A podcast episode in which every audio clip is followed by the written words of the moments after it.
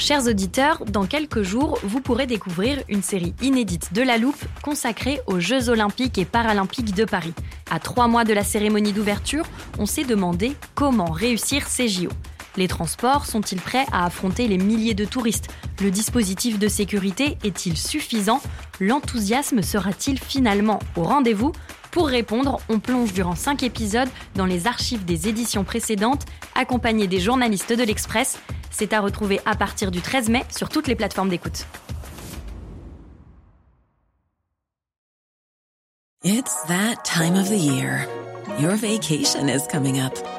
You can already hear the beach waves, feel the warm breeze, relax, and think about work.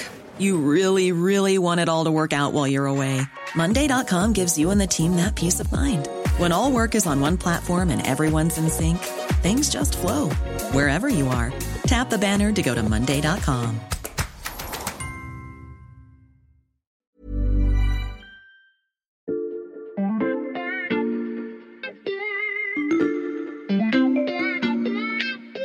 Salut, c'est Xavier Yvon. Nous sommes le mardi 6 septembre 2022. Bienvenue dans La Loupe, le podcast quotidien de l'Express. Allez, venez, on va écouter l'info de plus près.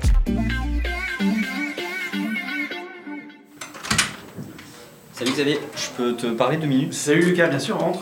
En fait, je venais te voir pour te proposer un épisode sur le nucléaire. Sur le nucléaire, euh, Lucas, on a déjà beaucoup parlé du nucléaire dans la loupe, tu sais. La dernière fois, souviens-toi, on a même fait une série de trois épisodes sur les déchets nucléaires. Je les ai réécoutés cet été, ils étaient très bien, hein, mais... euh, Mais en fait, là, c'est vraiment sur le retour en grâce du, du nucléaire. Oui, on a déjà traité ce sujet, Je, Lucas. je sais, mais. euh, Attends, regarde. Si j'ouvre l'armoire de la loupe, tu vois l'étagère nucléaire comme elle déborde.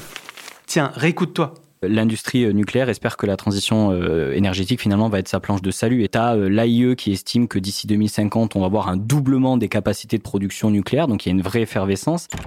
Oui, oui, je sais, mais depuis, il y a quand même eu la- le début de la guerre en Ukraine. Et... Oui, et la crise énergétique a accéléré la relance du nucléaire. Tu nous l'as déjà expliqué, Lucas. La- Laisse-moi juste te poser une question, Xavier. Ok, vas-y, je t'écoute. Le nucléaire, pour beaucoup de pays, c'est l'une des solutions pour se passer des, des hydrocarbures russes. Oui, Et tu sais qui est le numéro un mondial du nucléaire civil aujourd'hui? Je t'avoue que non. bah, En fait, c'est un groupe qui s'appelle Rosatom. Et tu sais de quelle nationalité il est, ce, ce groupe? Non. Bah, il est russe. Ah, ça veut dire qu'on dépend aussi de la Russie pour le nucléaire? Oui, et pas seulement, ça veut aussi dire que la Russie dispose d'une arme géopolitique très importante avec Rosatom, et ça va jouer finalement dans le face-à-face actuel avec les Occidentaux. Ok, Lucas, tu as gagné, tu restes en studio, on va en faire un nouvel épisode de La Loupe. Du coup, je vais juste chercher Philippine parce qu'on a travaillé ensemble sur le sujet, je reviens de suite.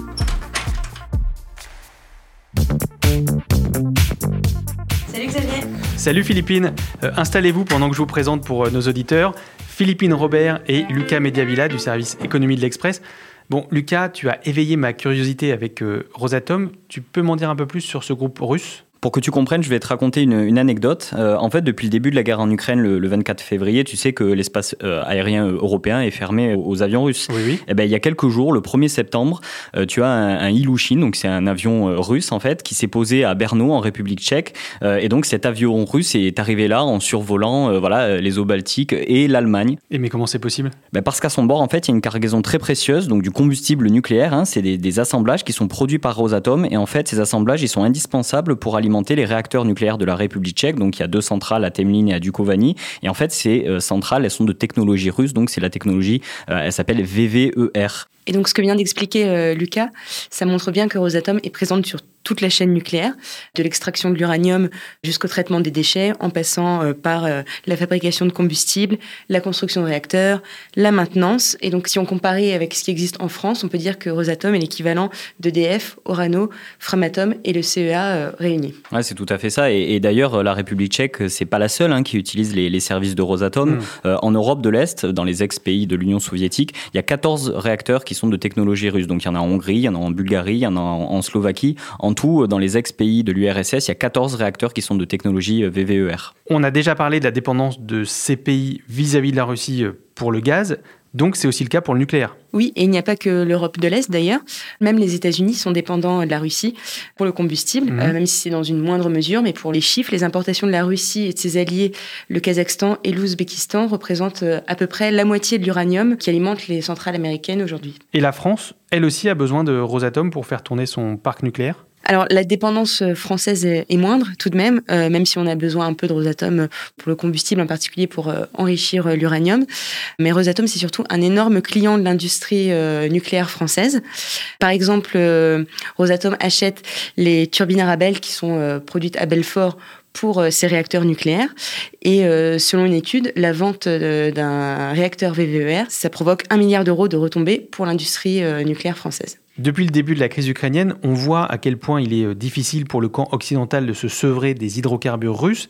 Est-ce que c'est aussi compliqué pour le nucléaire? Alors, on a posé la question euh, à des spécialistes du secteur et ce qu'ils nous ont répondu, c'est que oui, c'était compliqué euh, d'envisager une rupture brusque avec le nucléaire russe.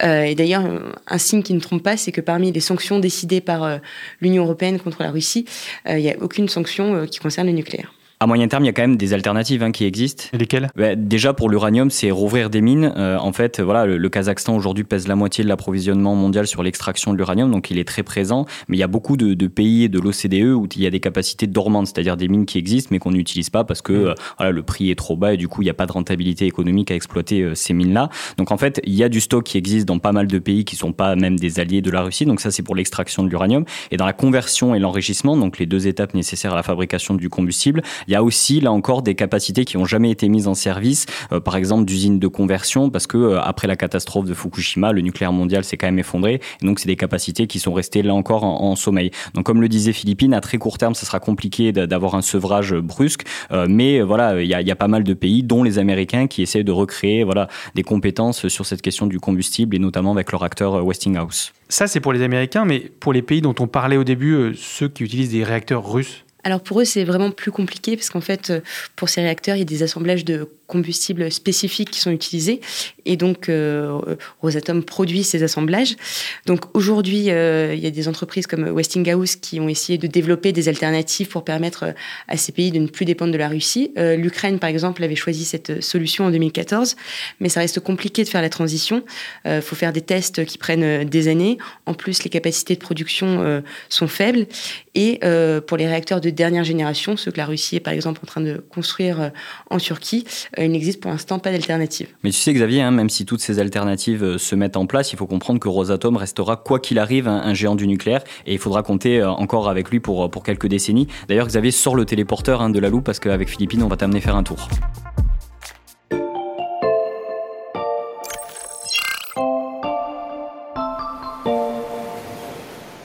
Xavier, est-ce que tu es capable de me dire où on est? Alors, on est au bord de la mer, sur une plage, il fait chaud, et comme l'eau est très bleue, je dirais que c'est la Méditerranée. Bien vu Xavier, on est en Égypte, mhm.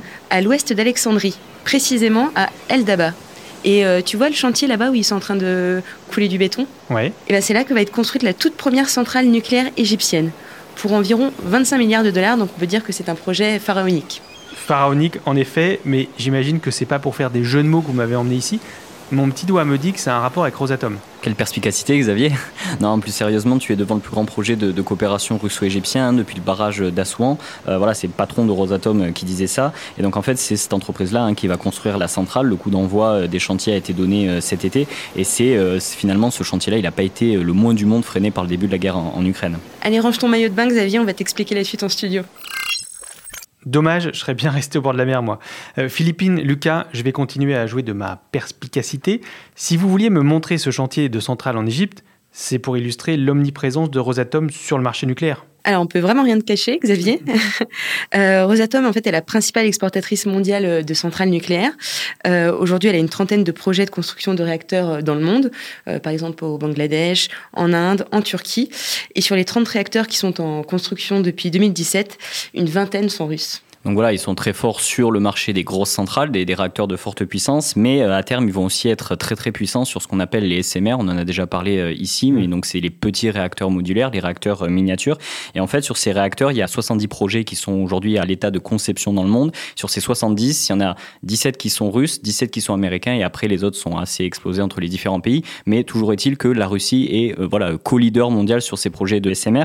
Et d'ailleurs, le premier SMR qui a été mis en service dans le monde, c'est un SMR qui a été mis en service en Sibérie et c'est une première mondiale en fait. Et comment Rosatom est-il devenu à ce point incontournable? Ben En fait, il y, a une vraie volonté de Vladimir Poutine depuis 2007 de, restructurer le, secteur nucléaire russe. Et on peut dire que là, sur ce point-là, il, a assez bien réussi. Et en fait, Rosatom a été pensé comme une arme vraiment géostratégique euh, à la solde du Kremlin, c'est-à-dire que euh, euh, la Russie, pour aller planter ses VVER un peu partout dans le monde, il proposait des solutions très attractives avec des solutions de financement où il proposait carrément au pays de financer entièrement la construction de la centrale. Et après la Russie se rémunérait voilà, grâce à l'électricité qui était produite. Et donc le fait d'avoir un acteur intégré qui peut proposer absolument toutes les solutions techniques, depuis l'extraction de l'uranium jusqu'à la maintenance et le retraitement des déchets, ce genre de choses, et avec des solutions de financement, euh, ben, ça séduit beaucoup de pays, et notamment ce qu'on appelle les newcomers, donc dans le jargon un peu du nucléaire, ce sont les pays qui n'ont pas de centrale mais qui veulent se mettre au nucléaire des pays moins regardants que les Occidentaux. Oui, exactement. Euh, d'ailleurs, il y a un pays qui a stoppé euh, net finalement ses relations avec la Russie, c'est la Finlande qui avait un projet de centrale voilà, euh,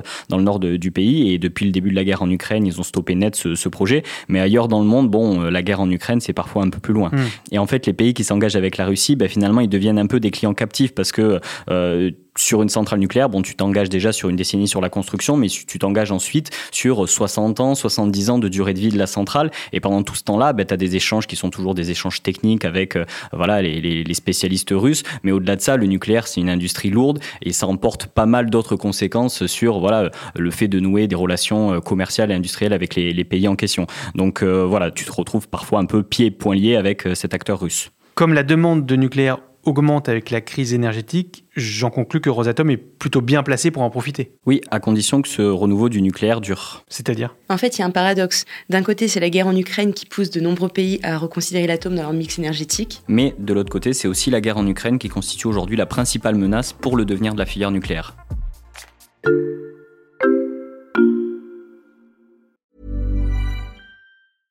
Hiring for your small business? If you're not looking for professionals on LinkedIn, you're looking in the wrong place. That's like looking for your car keys in a fish tank.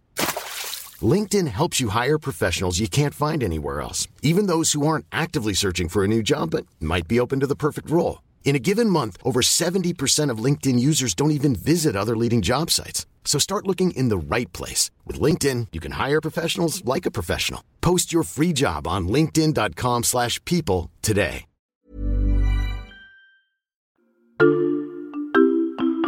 Je voulais un peu avoir sans filtre votre analyse des choses.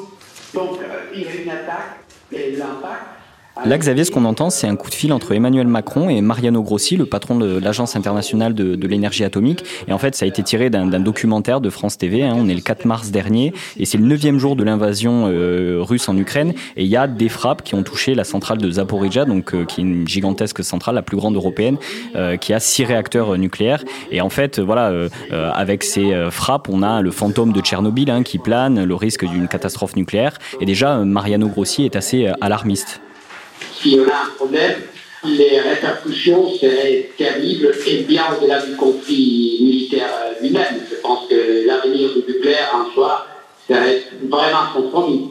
Ce que dit Mariano Grossi, c'est que s'il y avait un problème à Zaporizhia, les répercussions iraient euh, au-delà du conflit militaire. Euh, ce serait l'avenir du nucléaire en soi qui serait compromis. Oui, et là aujourd'hui on est six mois plus tard, la situation elle est encore euh, plus tendue autour de Zaporizhia, il y a une mission de, de l'AIEA qui est là-bas, et la crainte de, Mariano Grossi, hein, qu'on entend au téléphone avec Emmanuel Macron, elle est plus jamais d'actualité. On va revenir sur cette phrase du patron de l'AIEA, Lucas, mais d'abord, tu peux nous expliquer quel est le risque exact aujourd'hui à la centrale de Zaporizhia le principal risque sur une centrale nucléaire, finalement, c'est euh, la fusion du cœur du réacteur. Parce qu'une fois que le cœur euh, fond, euh, finalement, il y a un risque de rejet radioactif dans l'environnement. Et c'est d'ailleurs ce qui s'est passé à Tchernobyl, à Fukushima ou même, de façon plus ancienne, à Three Mile Island, aux États-Unis. Et donc, en fait, une centrale, elle est vulnérable quand les moyens pour refroidir ce cœur, ils sont hors d'état. Et en fait, ce qui s'est passé là ces derniers jours, c'est que pendant quelques heures, les lignes électriques qui alimentaient les stations de pompage qui permettaient de refroidir le cœur, elles ont été hors tension. Et donc, en fait, bon, il n'y a pas eu de situation accidentelle parce que même dans, le cas où il n'y a plus cette alimentation-là, euh, on va y avoir des diesels de secours qui vont permettre de continuer à alimenter euh, voilà, les, systèmes de refroidissement. Donc on n'est pas dans une situation euh, accidentelle ou même pré-accidentelle, mais il y a beaucoup d'inconnus parce que les combats se poursuivent sur place. Et en fait, en tant que tel, c'est la première fois dans l'histoire du nucléaire civil qu'une centrale nucléaire est vraiment sur le théâtre concret de l'affrontement entre deux armées. S'il devait y avoir un accident tel que tu le décris, Lucas, pourquoi est-ce que le patron de l'AIEA dit que ça remettrait en cause l'avenir du nucléaire? Ben En fait, parce que Mariano Grossi, il a en tête ce qui s'était passé à Fukushima, c'est-à-dire qu'en 2011, quand il y a eu cette catastrophe nucléaire avec les rejets radioactifs dans l'environnement, euh, il y a beaucoup de pays qui ont décidé de sortir du nucléaire. On pense évidemment à l'Allemagne, hein, qui voulait sortir du nucléaire en, 2025. Euh, et donc, en fait, il y a eu ce qu'on appelle un hiver du nucléaire après la catastrophe de Fukushima. Pour l'instant, on n'en est pas encore là. Hein. Depuis le début de la guerre en Ukraine, il n'y a aucun pays qui a dit je sors du nucléaire à cause du risque qu'il peut y avoir à Zaporizhia. D'ailleurs, voilà, l'Ukraine qui est en première ligne face au nucléaire, ils avaient commandé avant la guerre cinq réacteurs à Westinghouse. Depuis le début de la guerre, ils veulent en commander neuf. Euh, le Japon, qui a été voilà touché par la catastrophe de Fukushima, là, il y a quelques jours, a annoncé qu'il allait relancer massivement euh, la filière nucléaire. Et même la Belgique et l'Allemagne, qui voulaient sortir de façon accélérée du nucléaire, réfléchissent au maintien de leur capacité existante. Euh, une fois que j'ai dit ça, on peut pas prévoir l'impact d'un accident nucléaire sur les populations, sur même la filière. La question qui se pose ensuite, c'est est-ce que en multipliant le nombre de réacteurs, on ne multiplie pas potentiellement le nombre de foyers à risque alors qu'on vit dans une période voilà d'instabilité politique, euh, géopolitique. Encore une fois, c'est la première fois qu'une centrale nucléaire civile est sur le théâtre de guerre. Euh, ça doit changer quand même pas mal de choses au niveau de la sûreté le printemps du nucléaire qui pourrait se transformer en hiver de l'atome. On suivra ces évolutions de près avec vous. Merci Philippine et Lucas. Merci, à bientôt. Merci Xavier. Et si jamais j'ai une autre idée de sujet, je, peux venir te voir maintenant Oui, n'hésite jamais, hein, Lucas. T'inquiète. Philippine Robert et Lucas Mediavilla, journalistes au service économie de l'Express. Vos articles sur le nucléaire ainsi que tous les autres sont à lire sur notre site internet. L'abonnement ne coûte que 99 centimes pour trois mois en ce moment. Et pour aller réécouter nos nombreux épisodes sur le nucléaire, rendez-vous sur votre plateforme d'écoute favorite, Apple Podcast, Spotify ou Amazon Music par exemple, et profitez-en pour vous abonner à La Loupe, c'est gratuit et vous ne raterez aucun nouvel épisode. N'hésitez pas non plus à nous mettre des étoiles si ça vous a plu et à nous laisser des commentaires. Cet épisode a été monté par Mathias Pengili et réalisé par Jules Cro. Retrouvez-nous demain pour passer un nouveau sujet à La Loupe.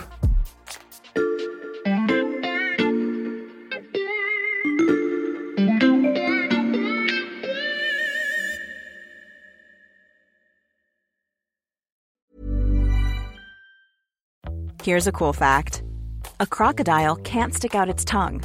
Another cool fact you can get short term health insurance for a month or just under a year in some states. United Healthcare short term insurance plans are designed for people who are between jobs, coming off their parents' plan, or turning a side hustle into a full time gig. Underwritten by Golden Rule Insurance Company, they offer flexible, budget friendly coverage with access to a nationwide network of doctors and hospitals. Get more cool facts about United Healthcare short term plans at uh1.com. Planning for your next trip? Elevate your travel style with Quince. Quince has all the jet setting essentials you'll want for your next getaway, like European linen, premium luggage options, buttery soft Italian leather bags, and so much more. And is all priced at 50 to 80% less than similar brands. Plus, Quince only works with factories that use safe and ethical manufacturing practices. Pack your bags with high-quality essentials you'll be wearing for vacations to come with Quince. Go to quince.com slash pack for free shipping and 365-day returns.